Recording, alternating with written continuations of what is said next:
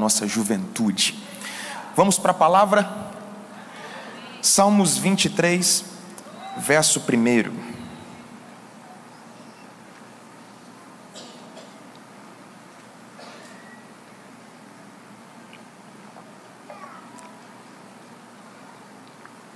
Coloca para mim a versão ARC, por favor. Salmos 23, verso 1. Está escrito assim: O Senhor é o meu pastor, nada me faltará. Vamos ler todo mundo? É só, só um, só um. Vamos lá, um, dois, três. O Senhor é o meu pastor, nada me faltará. Amém. Coloca aí para mim, por favor, o tema da minha mensagem nessa noite. Quero falar um pouco com vocês sobre o tema descanse. Você tem um pastor. Você pode dizer isso para alguém do seu lado? Diga descanse. Você tem um pastor. Olha para alguém para trás, atrás, o de trás vai ficar feliz. Diga para ele assim: descanse. Você tem um pastor. Você já se perguntou qual seria o texto mais importante da Bíblia? Já fez essa pergunta ou não? Já refletiu sobre isso? Qual seria o texto mais importante da Bíblia? Ah, pastor, João 3,16. Porque Deus amou o mundo de tal maneira que deu seu Filho unigênito para que todo aquele que nele crê não pereça, mas tenha a vida eterna. Ah, pastor, o Salmo 91, aquele que habita no esconderijo do Altíssimo a sombra do Onipotente descansará. Direi do Senhor, Ele é o meu Deus, o meu refúgio, a minha fortaleza, e nele confiarei. Ah, pastor, o Salmo 46. Deus é o nosso refúgio e fortaleza, socorro bem presente na angústia. Você já fez essa pergunta? Qual é o texto mais importante da Bíblia? Ah, o Salmo 23. O Senhor é o meu pastor, nada me faltará. A grande verdade é que não existe um texto mais importante na Bíblia, porque o apóstolo Paulo diz que toda a Escritura é divinamente inspirada. Então, toda a Escritura, até genealogia, pastor, é, até a genealogia. Você que está fazendo a leitura anual aí, e pulou a genealogia, Deus viu.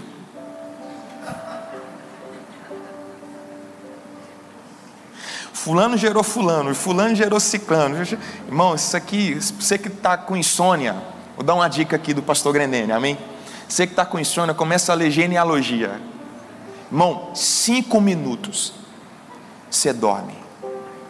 Mas no sono profundo mesmo. Quem aqui já teve essa experiência? Para a gente não faz sentido. Por quê?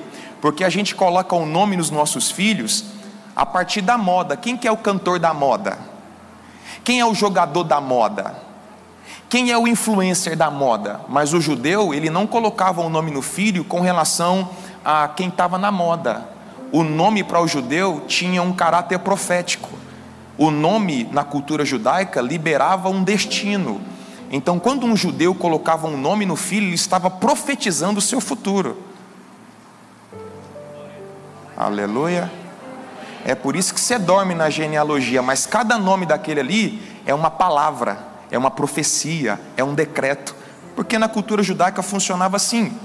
Então toda a escritura é divinamente inspirada, suficiente e necessária. E eu sei, sem sombra de dúvidas, que nós temos afinidade com algumas partes da escritura, sim ou não?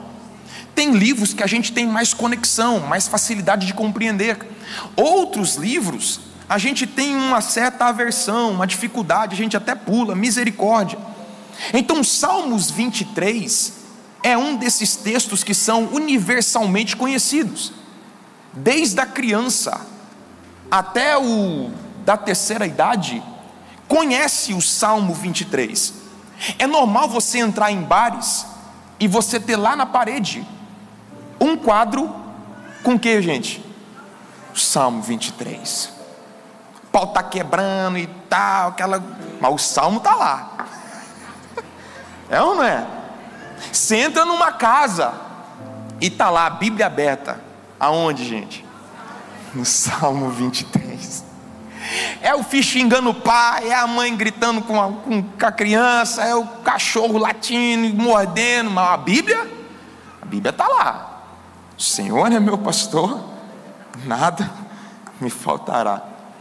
Qual é o problema desses textos que são muito conhecidos? É que eles tendem a ser subestimados. Com certeza, quando eu pedi para você abrir a sua Bíblia ou ler junto comigo o Salmo 23, sua expectativa foi lá embaixo. É de novo o Salmo 23. Ah, mas eu saí da minha casa num domingo, o Salmo 23. Quem aqui já pensou assim? Momento confessionário agora. Estou te lendo, jovem. Hã? Eu já fiz isso. Cara vai pregar a parábola do, do, do, do filho pródigo. Fala, de novo esse menino vai voltar para casa? De novo. De novo, misericórdia. Hein? Aí eu estava ouvindo um pregador que ele esqueceu de voltar o pródigo para casa, parou no meio do caminho a mensagem. Eu falei, o menino não vai chegar em casa, não?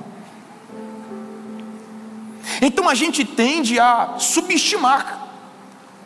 E a maioria das pessoas estão tão familiarizadas que acabam não dando a sua devida atenção. E é exatamente por esse posicionamento nós acabamos perdendo a oportunidade de aprender novas lições, lições inéditas. A Bíblia diz que a palavra ela é nova a cada manhã. Então a palavra ela não envelhece. E todo texto tem uma reserva de revelação.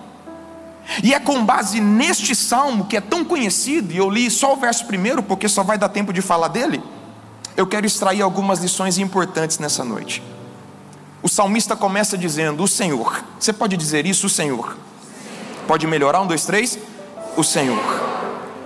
Então, o propósito do salmista é edificar a nossa fé em Deus. E como Davi apresenta esse Deus. Então, o propósito de Davi ao compor essa canção, ao escrever esse salmo, é edificar a nossa fé em um Deus. E a pergunta é: Davi, como você vai nos apresentar esse Deus? Ele poderia ter apresentado esse Deus como um gênio que sai de uma lâmpada só que o mais interessante de um Deus parecido com uma lâmpada, com um gênio da lâmpada, é que depois que ele realiza o seu desejo, ele volta para dentro da garrafa.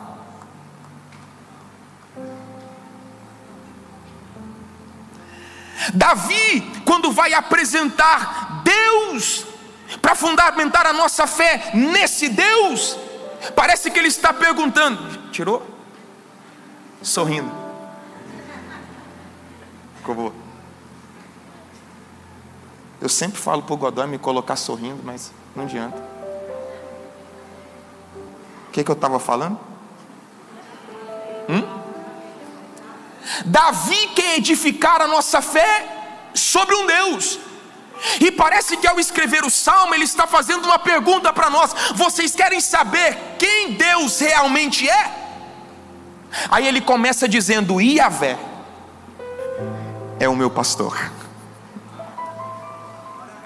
Embora esse nome pareça estranho para nós, esse nome era muito rico para Davi, e esse nome era tão rico que ele poderia ter escolhido El Shaddai, o Deus Todo-Poderoso, El Elion, o Deus Altíssimo, El Olã, o Deus o Eterno, mas ele resolve escolher o nome Iavé.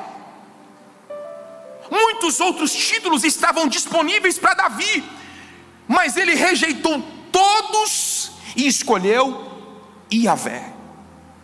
Agora a pergunta é: por que que Davi escolheu Iavé?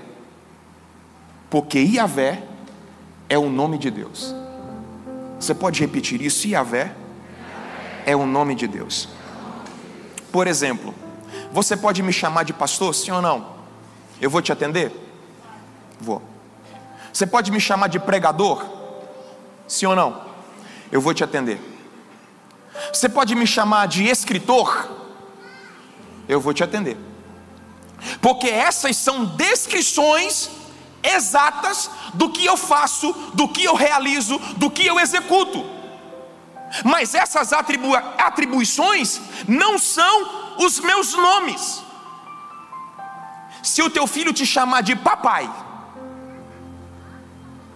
você vai atender ele? Hum? Sim ou não?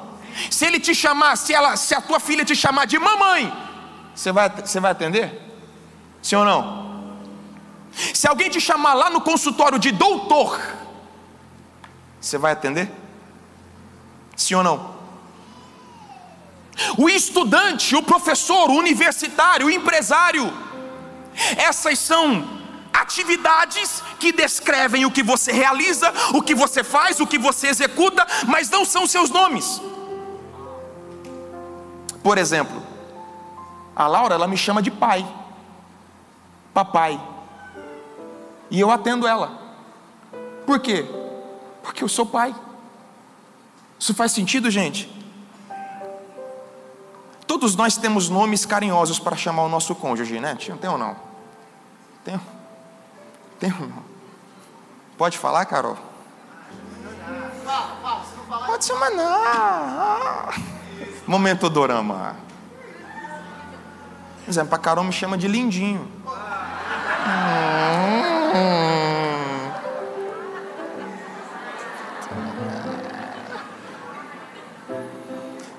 Não sei como é que você chama esse jaburu aí. Meu chuchu, mobo, né? O cheiro, é cada nome.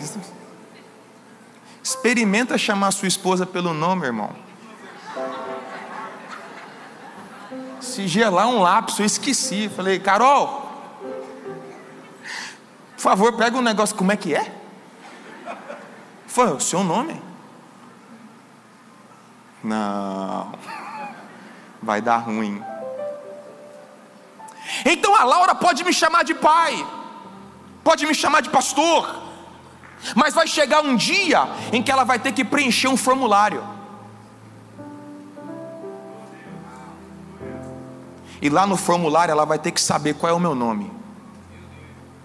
Filiação: Rafael Henrique Grendene Francisco.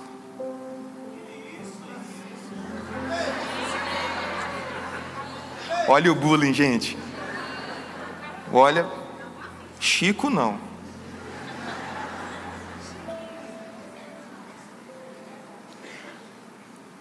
Então vai chegar um dia que ela vai precisar preencher uma ficha, ela vai precisar preencher um formulário, e ela não vai colocar lá na filiação papai, porque não vai fazer sentido. Então vai chegar um dia em que ela vai ter que saber qual é o meu nome, como ela já sabe. Então ela não vai poder me chamar da minha atribuição, daquilo que eu realizo. O pastor, o escritor, ela vai ter que colocar lá Rafael Henrique Grendene Francisco. Por quê? Porque esse é o nome do meu pai. Acho que vocês não estão entendendo onde eu quero chegar. Otão, vocês estão de graça comigo hoje, só pode. Então, se eu quero chamar você pelo nome, eu pronuncio. Eu vou contar até três e você vai gritar o seu nome aí bem alto. Vamos lá? Um, dois, três. Não, só o primeiro, irmão. Tá gravando. Um, dois, três. Esse é o seu nome. Essa é a sua identidade. Então escute. Você pode chamar Deus de Aba. Ele vai te ouvir. Você pode chamar ele de Jirê, o Deus provedor, ele vai te ouvir. Você pode chamar ele de Rafá, o Senhor que cura, ele vai te ouvir. Você pode chamar ele de Elohim, ele vai te ouvir. Você pode chamar ele de Elion, ele vai te ouvir. Você pode chamá-lo de Pai da eternidade, ele vai te ouvir. Você pode chamá-lo de Príncipe da paz, ele também vai te ouvir. Você pode chamá-lo de Emanuel, ele também vai te ouvir. Mas se você quer chamar Deus pelo nome, diga Iavé.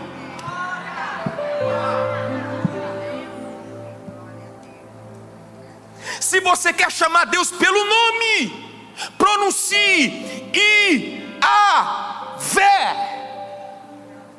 Moisés foi o primeiro a aprender a respeito do nome de Deus.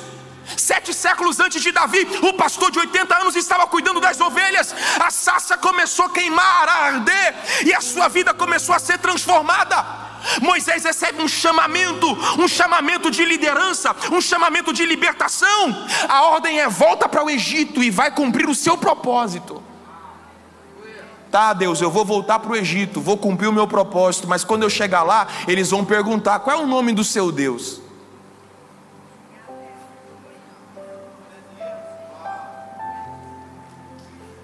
Bem, que é Moisés? Pois é, lá no Egito tem um catálogo com mais de dois mil deuses. E quando eu chegar lá e dizer, ó, Deus me enviou a vocês para libertá-los, eles vão perguntar: qual é o nome do seu Deus? Aí você vai dizer assim, Moisés: diga a eles, eu sou o que sou. E a vé.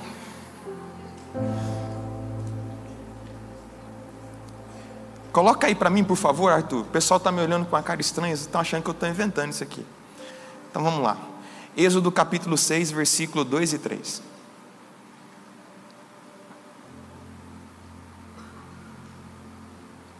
Falou mais Deus a Moisés e disse: Eu sou o Senhor. Coloca aí o 3. Eu apareci a Abraão e a Isaac e a Jacó como Deus Todo-Poderoso, é o Shaddai. Vocês estão comigo ou não? Então vamos lá de novo. Eu apareci a Abraão, a Isaac e a Jacó como Deus Todo-Poderoso, diga El Shaddai. Mas pelo meu nome, o Senhor Yahvé, não lhes fui perfeitamente conhecido. Sabe o que, que Deus está dizendo aqui? Eu me manifestei a Abraão, a Isaac e a Jacó como uma atribuição. Eu sou todo-poderoso mas agora eu estou revelando a vocês a minha identidade.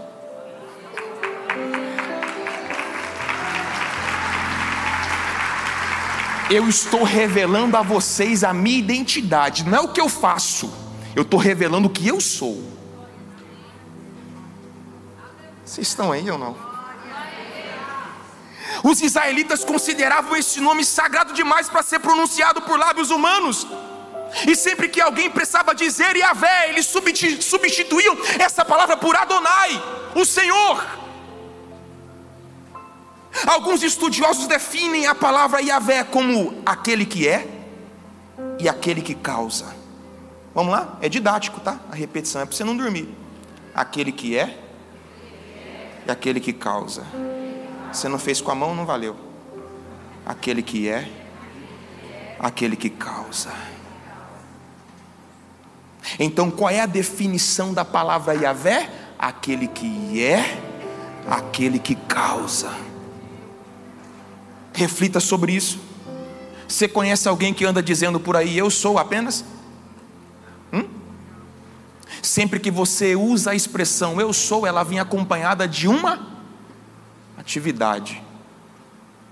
Eu sou médico, eu sou pastor, eu sou universitário, eu sou empresário.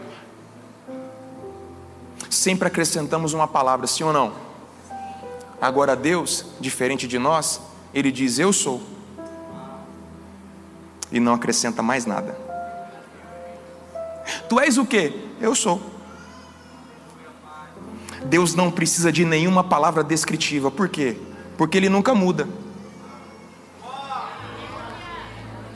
Você é advogado hoje, mas se acontecer algum problema, você pode perder sua OAB. E você não vai ser mais. Você pode ser um jogador de futebol, mas se acontecer uma lesão gravíssima, sua carreira pode ser interrompida, você não será mais. Você pode ser empresário, mas pode acontecer uma crise, você quebrar e não ser mais. Agora Deus, o Iavé,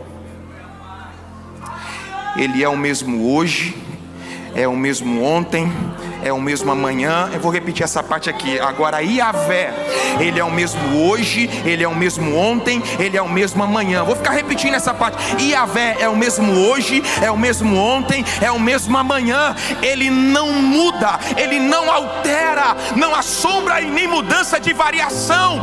Ele nunca muda, ele nunca se altera. Ou seja, o Deus incriado, imutável, o Deus que criou tudo não foi criado, o Deus que fez tudo e nunca foi feito, Ele é o Deus incausado, Ele é o Deus que nunca mudará, Ele é o seu Deus, Ele é o seu pastor, Ele é o seu Senhor.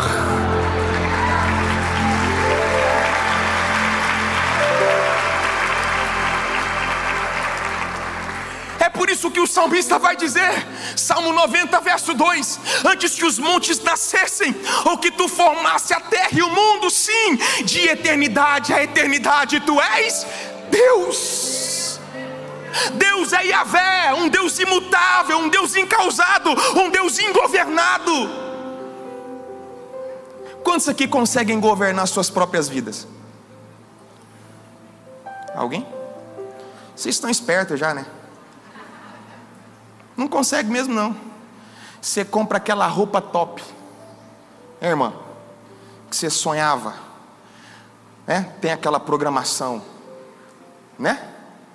Aí você fala assim: hoje eu vou colocar aquela. Aí o tempo fala assim: vai não. Não vai não. Quando você olha lá, chuva, granizo, frio, é o tempo falando assim: muda de roupa. Por quê? Porque você não se governa.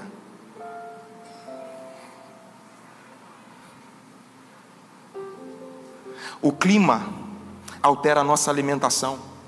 O clima altera a nossa agenda. O terreno diz como a gente vai viajar. A gravidade dita a nossa velocidade. A saúde determina o nosso vigor. Você pode desafiar essas forças e alterá-las levemente, mas você não pode removê-las. Agora, o, o, nosso pastor, quando ele vai realizar alguma coisa, ele não sai lá fora no céu e fala assim: está chovendo hoje? É, hoje vai dar para trabalhar não. E hoje está quente. Nossa, fazer uma reunião com os anjos aqui, porque a gente tinha uma programação para hoje. Olha lá quem está governando o Brasil. Olha lá quem assumiu a prefeitura. Olha lá quem assumiu a empresa agora. Olha lá quem está lá na diretoria. Não, não, não, esquece, esquece, esquece, esquece. Não é o clima que determina o agir do seu Deus.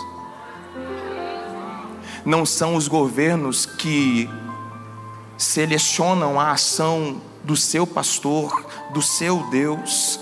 Por quê, pastor? Porque no verão ele é Deus, no outono ele é Deus, na primavera ele é Deus, no inverno ele é Deus.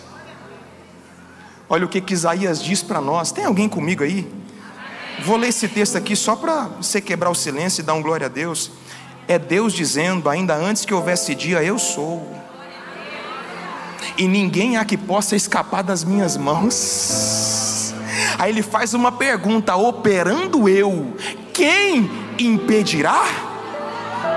Quando Deus quer agir, o clima não impede, a geografia não impede, suas limitações não impedem, o inferno não impedem. Eu vou repetir isso aqui: quando Deus quer agir, o clima não impede, a geografia não impede, as suas limitações não impedem, o seu divórcio não impede, o inferno não impede. Se Deus decidiu agir em seu favor, se Deus decidiu agir em relação à sua casa, nada vai impedir o agir do eterno. Se Ele estendeu as suas mãos, ninguém fará com que ela retroceda porque Ele é imutável na sua governabilidade, Ele é imutável na sua soberania, e Ele fará o que lhe apraz, e ninguém impedirá.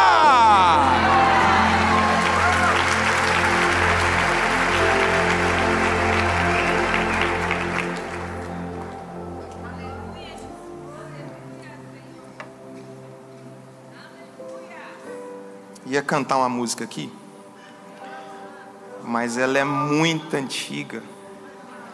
Vai revelar a idade de muita gente. Então vou só ler a letra, tá? Existe um Deus no céu que a letra no papel não pode descrever. Não dá para imaginar, não dá para comparar o seu grande poder. Ele faz o que ele quer, soberano e forte até o infinito. Ganha a luta sem lutar, vence a luta e faz cansar o inimigo. Jeová, Deus de vida e de vitória. Jeová, Deus de paz, Deus de glória. Jeová vai mudar a sua história hoje aqui. Agora olha o coro. Quando Deus quer fazer, ninguém pode parar. Quando manda mensagem, faz profeta entregar, faz a nuvem descer, faz a água subir e se ele soprar, faz o inferno explodir. Ele sempre resolve sem ter reunião. Pega o homem sem Deus e derrama unção. O seu braço é capaz de parar o trovão. Esse é Iavé, Iavé, Iavé. Yahvé, Yahvé, Yahvé. Ora baradora calabara sé. Cutuque alguém e diga: Esse é o seu Deus. Esse é o seu Deus. Ele é imutável, incausado, ingovernado. Não é esse pastor que você precisa não é desse Deus que você precisa depositar a sua confiança. Relacionamentos mudam, a saúde muda, o tempo muda, contudo, Yahvé, que esteve contigo no começo do ano, está contigo até agora no final. Muita coisa mudou no decorrer da trajetória, muita coisa se alterou no decorrer dos tempos, mas o seu Deus permanece o mesmo, as mesmas convicções, o mesmo plano, a mesma fidelidade, a mesma bondade, o mesmo amor. Eu sinto a presença desse Deus enquanto eu falo sobre Ele. Ele é imutável, Ele é soberano, Ele é eterno. Quem pode celebrá-lo nessa noite por essa verdade? Nada pode mudá-lo, mas Ele pode mudar tudo.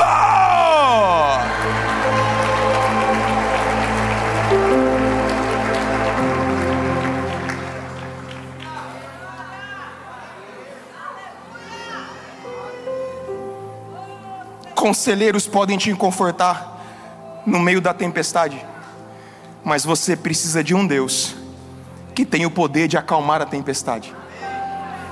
Amigos podem segurar na sua mão no leito da morte, mas você precisa de um Iavé que venceu a morte. Filósofos podem debater o sentido da vida, mas você precisa de um Deus que declara o significado da vida. Você não pode e não tem que carregar um Deus inferior sobre as costas. Ele quer carregar você nessa noite. E Yahvé quer carregar você nessa noite. O Senhor, aí ele continua, é meu pastor. Para ou continua, gente? Pode continuar? Só mais dez minutos? Meu Deus, a hora passa rápido demais. Ele começa dizendo: Yahvé, o Deus que é e o Deus que causa, o Deus que é imutável. Tá, já sei quem Ele é, já conheço a sua identidade. Agora, o que Ele é para mim? Ele é o meu pastor. Então Ele está dizendo: aquele que é, aquele que causa, aquele que nunca muda, o que governa tudo é meu pastor. Davi foi um pastor de ovelha, então ele está falando com conhecimento de causa. Quando Davi diz que o Senhor é o seu pastor, ele está se colocando numa condição de ovelha. Isso faz sentido, gente? E a grande questão é: por que, que Davi se coloca na condição de ovelha? Porque de todos os animais, a ovelha é a que menos tem capacidade de cuidar de si mesmo.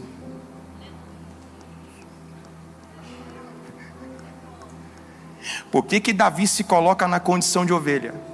Porque de todos os animais, a ovelha é a que menos tem capacidade de cuidar de si mesma, sozinha. Ovelhas são tolas. Você conhece algum treinador de ovelha? Você já foi em algum circo cuja ovelha é o a atração principal? Hã? Já foi? Não, né? Você já viu ovelha dando cambalhota? Por quê, pastor? Porque ovelhas são tolas, indefesas. Ovelhas não possuem, não possuem garras. Quando eu vejo alguém mordendo, dando cabeçada, eu falo assim: não é ovelha, não, isso é bode. Eu não ia falar isso aqui, mas estou leve agora. Quando eu vejo alguém mal educado, grosso, isso aí não é ovelha, não. Isso é bode, aleluia.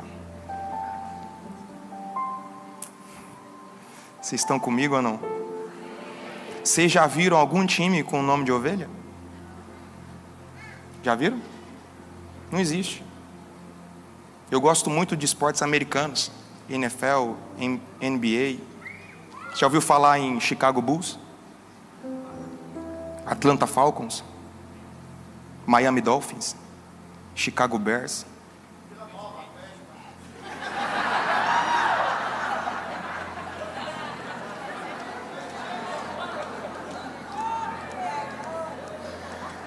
Ai, Jesus. Achou que eu estava gostando do meu inglês? Deixa eu continuar aqui. Los Angeles Rams, Philadelphia Eagles, Carolina Panthers. Já ouviu esses times? Não? Tem que assistir NFL, futebol americano. Você nunca vai ouvir Ovelhas de Nova York. Não dá para ter medo de um time com nome de ovelha, irmão. Olha isso aqui, Chicago Bulls.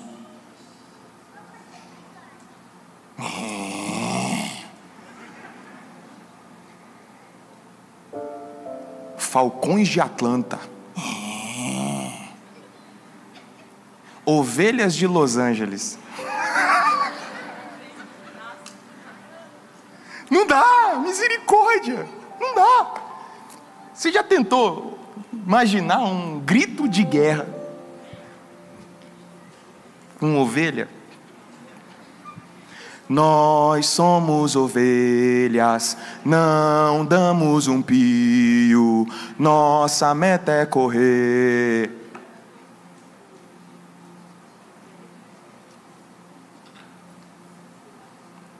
Tem uma aula na escola de servos que o pastor Fernando aplica um teste sobre perfil comportamental, importantíssimo. E nesse teste tem o nome dos animaizinhos. Quem já fez esse teste? Hã? Já fez? Já fizeram? Tem que fazer, é importantíssimo, autoconhecimento. Muita coisa vai melhorar na sua vida quando você se autoconhecer. E no meu teste, você, é, tubarão, qual outro? O águia, o gato e o lobo. Eu sou 90% lobo, irmão. Que assim, até uivo. Eu tenho uns amigos que me, me mandam mensagem 8 horas da noite. Vamos fazer um churrasco? Aí eu falo assim, tá, que dia? Não agora. Eu já, meu irmão já me dá batedeira no coração. Como assim? Como fazer um. Como é que você me convida para um churrasco 8 horas da, da noite? Não, eu tenho que me programar na minha cabeça. Durante o dia me organizar psicologicamente para poder sair à noite. Tem alguém que é assim? Olha os lobos aí, ó.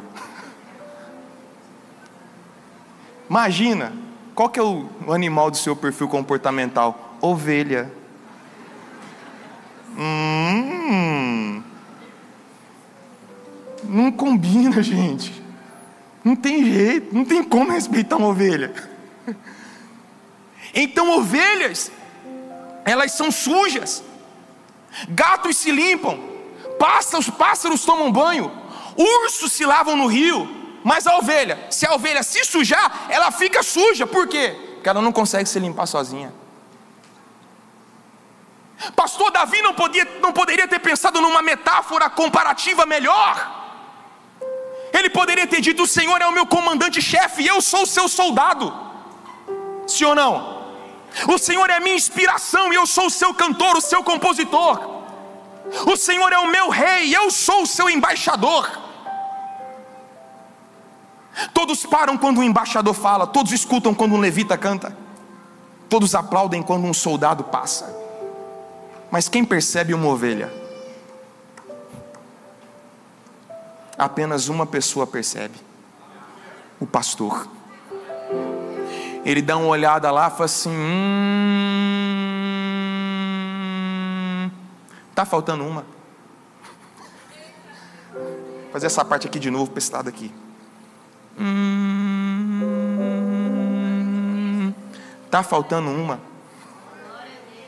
Era 100, tem só 99, só o pastor sabe identificar esses trem. Ninguém percebe, mas o pastor está de olho. Então, quando Davi, que era um soldado, um grande compositor, um embaixador de Deus, quando ele buscou uma figura para comparar Deus e a si mesmo, logo veio na sua memória os dias de pastoreio. E ele recordou da atenção que ele dispensava sobre as ovelhas, de dia, de noite, ele dormia com elas, cuidava delas, velava por elas. E o modo como Davi cuidava das ovelhas, lembrou do modo como Deus cuidava dele. Assim como eu enfrento a fúria do urso e a fúria do leão por causa de uma ovelha que nem é minha, eu sei que Deus vai entrar nas minhas guerras, nas minhas lutas, para me defender, para me preservar, para me arrancar das garras do leão. Tem alguém comigo? Diga amém. Pastor, pelo que foi descrito sobre as ovelhas, me parece que as ovelhas são muito dependentes. Sim ou não? E eu gosto de cuidar da minha própria vida, ser o dono do meu próprio nariz. Ah, é? Pastor, eu não me sinto confortável em ser uma ovelha. Vamos fazer um teste oral aqui rapidinho para terminar? Vamos ou não? Vamos lá, vamos ver se a gente não parece com. Vamos ver se. Não, às vezes. É, pastor, não dá para ser ovelha não. Você consegue controlar o seu ânimo? Você nunca fica mal-humorado. Nunca. Você está sempre otimista. Hum? Você consegue viver em paz com todas as pessoas? Todos os seus relacionamentos são saudáveis? Se eu fizer umas perguntinhas para o seu ex-namorado, seu ex-patrão, eles vão falar bem de você? Você ama todo mundo e é amado por todos. Você nunca precisa, de, nunca precisa pedir perdão. Você é um anjo. Olha eu olhando aquele irmão ali, ó. Olha o par de asa nascendo nele. Olha só. Tá com a música angelical aí. Olha lá.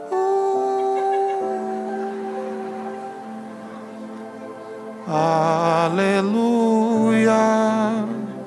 Olha aqui. Olha só anjos aqui na família. Olha só, olha, que, olha aquele moço ali, olha. Nunca erra. Olha aquele, olha aquela moça aqui, olha. Meu, olha que maravilha. Irmão, Jesus pode voltar para nos buscar, né? Tudo anjo. Você nunca faz nada de errado, 100% honesto, nunca trapaceou, nunca mentiu. De acordo com a Bíblia, nós somos como ovelhas desgarradas, cada um querendo cuidar da sua própria vida. Talvez não seja por isso que a sua vida está assim, porque você está tentando cuidar dela. Fica aí, você ficou até agora. Fica firme aí. Esses dias eu vi uma matéria, você já deve ter visto também, de uma ovelha que ficou perdida por cinco anos. Quem que já viu? Só entra lá no Google, entra lá. Quando ela foi encontrada, ela tinha mais de 40 quilos de lã. Ela bateu o recorde mundial. Quando foi tosada a sua lã, ela estava toda ferida, toda machucada, com infecções. É assim que fica a nossa vida quando a gente tenta cuidar dela sozinhos. Eu vou cuidar da minha própria vida. Eu vou viver uma vida divorciada de Deus. Eu sei onde eu quero chegar, sei para onde vou ir. Eu não quero ser ovelha e não quero ter um pastor. É por isso que você está carregando peso em excesso. É por isso que você está cheio de infecções, cheio de feridas, porque só o pastor é capaz de cuidar de você. Só o pastor é capaz de pegar esse fardo pesado e dizer: Deixa eu cortar isso aqui. Deixa eu pegar um óleo. Deixa eu sarar suas feridas. Vem aqui nos meus braços. Deixa eu te preservar, deixa eu te proteger, deixa eu cuidar de você. Se permita ser pastoreado pelo sumo pastor. Saia daqui nessa noite na condição de ovelha. Saia daqui nessa noite reconhecendo a sua dependência. Quando eu digo Yahvé é o meu pastor, eu estou dizendo: se ele não me guardar, eu ficarei vulnerável. Quando eu digo que Yahvé é o meu pastor, eu estou dizendo: se ele não prover, eu ficarei com fome. Quando eu digo que Yahvé é o meu pastor, eu estou dizendo: se ele não me guiar, eu ficarei perdido. Então confie que o pastor Yahvé, o Deus imutável, ele vai cuidar de você, ele vai prover o que você precisa, ele vai te dar direção, ele vai manifestar o seu amor sobre a sua vida.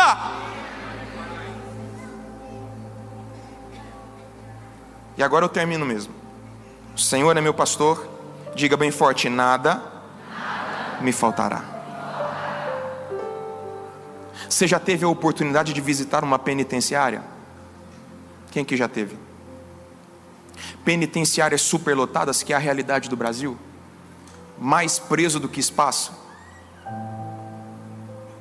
Pessoas extenuadas, desnutridas, camas duras, noites mal dormidas. Eu tenho um primo que foi preso lá no interior de São Paulo e ele escreveu uma carta dizendo: Aqui a gente acorda 5 da manhã e a gente tem um minuto para tomar o banho. Agora, deixa eu apresentar para vocês uma prisão que é mais lotada do que qualquer penitenciária que você já conheça. Qual é, pastor? Essa penitenciária, ela, ela permanece cheia e opressiva. E dentro dessa prisão, a maioria das pessoas nunca saem. Qual é essa prisão, pastor? A prisão do querer. Você pode dizer isso? A prisão do querer. A maioria das pessoas estão presas na prisão do querer. E todo mundo quer alguma coisa, sim ou não? Todo mundo quer alguma coisa, pastor, até eu, irmão. Todos querem algo maior, mais bonito, mais magro, Todos querem alguma coisa, sim ou não? Mas, pastor, eu não queria tanto assim. Eu quero apenas uma coisa. Só uma coisinha, pastor. Um novo emprego. Um novo carro. Uma nova casa. Um novo cônjuge. Só quero apenas mais um, pastor. E qual o problema dessa prisão? É que as pessoas que estão presas na prisão do querer, elas creem, acreditam, que quando elas tiverem mais um, elas serão felizes. Pastor, assim que, assim que eu chegar, assim que eu conquistar, assim que eu me mudar, assim que eu tiver, assim que eu receber, eu vou ser muito. Me ajuda aí, eu vou ser muito feliz. Aí acontece. Aí acontece. Acontece o que, pastor? O carro novo chega. Aleluia. Só que o carro novo fica velho. Aí acontece.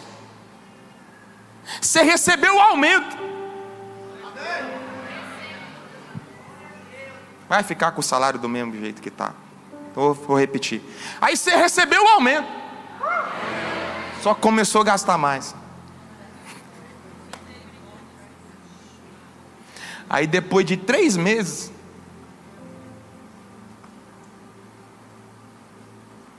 as coisas estão do mesmo jeito. Aí você mudou para o apartamento dos sonhos. Só que a gente se acostuma.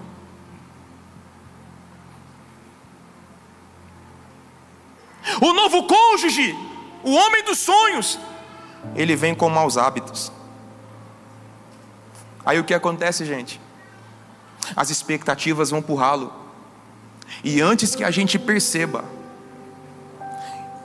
estamos voltando para a prisão. Eu estava voltando de viagem ontem e eu estava refletindo sobre isso que eu ia falar. De que há 10 anos atrás, eu sonhava em ter a vida que eu tenho hoje. Só que hoje, se a gente não cuidar, é cansativo demais, Deus. Ai, que tem que limpar essa casa grande. Que esse carro gasta demais. Aí eu preciso de outro, e mais outro, e depois mais outro, e a gente está tudo preso.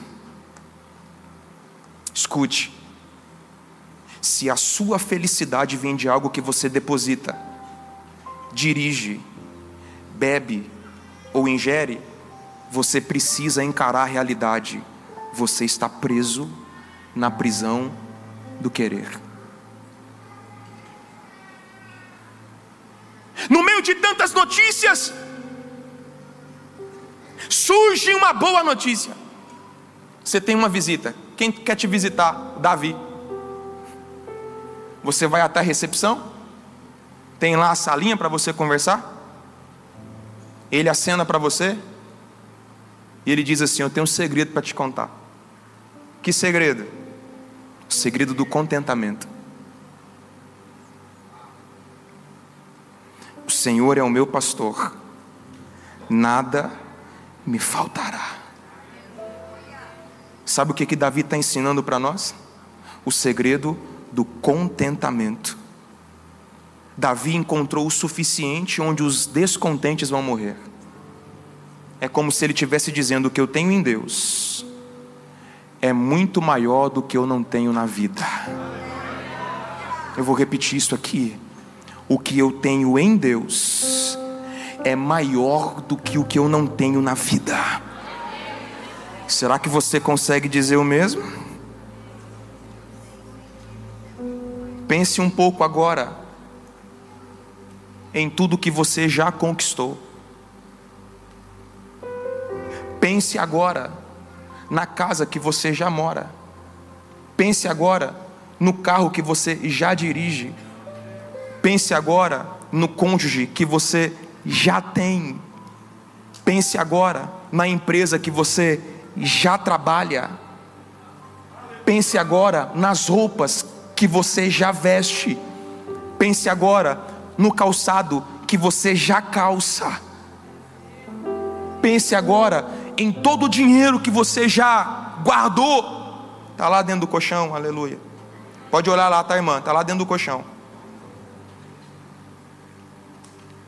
Escute. Tudo isso que eu falei não pertence a você. Ah, pastor, eu sou homem de sucesso.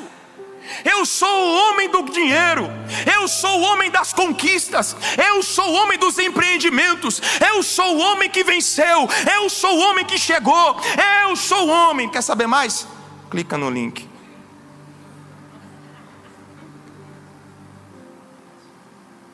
Pergunte para qualquer agente funerário. ninguém leva nada consigo. Nada. Como saiu do ventre, assim voltará. Indo-se como veio, e nada tomará do seu trabalho que possa levar na sua mão. Esses bens não são seus. Essa roupa não é sua. Quem você é não tem nada a ver com as roupas que você veste ou com o carro que você dirige. Jesus disse que a vida de qualquer pessoa não consiste na abundância do que possui. Deus não conhece você pelo empresário de sucesso. Deus não conhece você como o pastor que é excelente na oratória. Estou é, falando de mim. Estou brincando. Não quebra gelo, o pessoal não entende, mas tudo bem. Deus não conhece você como a mulher elegante, como o cara conquistador. Quando Deus considera coisas sobre você, Ele olha como diz ao inimigo sobre Jó. Você viu meu servo Jó? Homem reto, íntegro, temente a Deus e se desvia do mal. Não tem bens aqui. Os homens te medem pelo que você veste, pelo que você dirige, pelo cargo que você ocupa. Deus te mede pela essência que você carrega. Ele te mede por dentro. Ele é reto, íntegro, temente a mim e se desvia do mal. Qual é a única coisa que separa você da alegria? Como você completaria essa frase nesse domingo? Pastor, eu serei, serei feliz quando? Quando for curado. Eu serei feliz quando? For promovido. Eu serei feliz quando? Me casar. Oh glória. E tem uns querendo ficar solteiro. Eu serei feliz quando for rico. Como você completaria essa declaração nessa noite? Como você completaria essa frase nessa noite? Agora deixa eu te dizer algo. E se você nunca tirar sorte grande? E se o ministério nunca virar? E se a porta nunca se abrir? E se o aumento nunca chegar?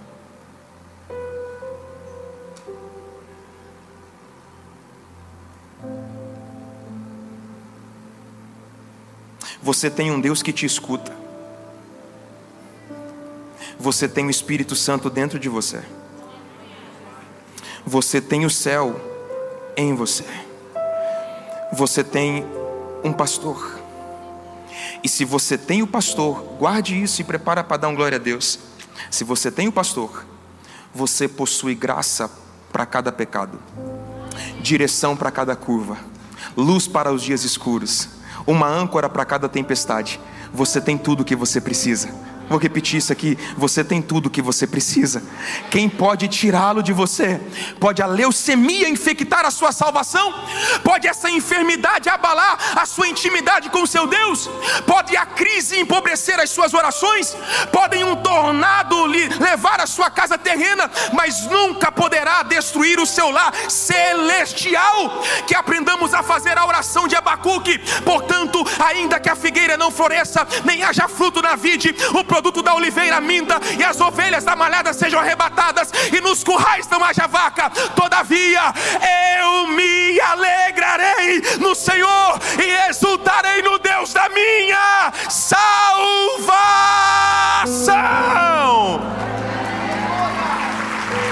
Você pode ficar de pé em nome de Jesus.